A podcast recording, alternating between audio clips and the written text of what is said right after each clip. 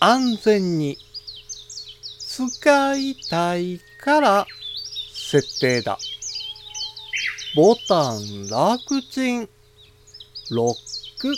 解除。五七五七七の31文字でデジタルに関する単価を読むデジタル教室単価部です。スマホをテーブルに置いて席を離れる人を見かけることがあります。自宅では問題ありませんけど、喫茶店や図書館など不特定多数の人が出入りする施設では忘れ物として届けてくれるのであれば問題ないんですけど、盗まれてしまうことだってあります。そうなると困るのが、スマホの中に保存されているデータを見られたり、盗まれたりすることです。スマホには多くの個人情報が保存されていますので、自分以外の誰かに見られるのは大変危険です。だからこそ、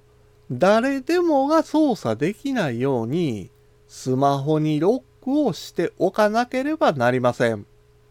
パスワードやパスコードを設定してもいいんですが、解除する方法が複雑になってしまっては、使いたい時に手間取ってしまいます。インカメラで顔認証してロックを解除する方法は操作をしなくてもいいので便利なんですけどマスクをしていたりするとロックを解除できなかったりすることだってあるんです。やっぱり便利なのはボタンを押して指紋認証してロックを解除する方法でしょうね。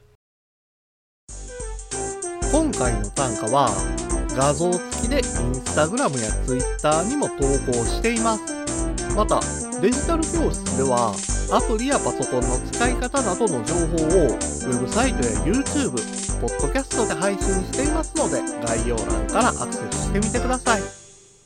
デジタル教室単価部でした。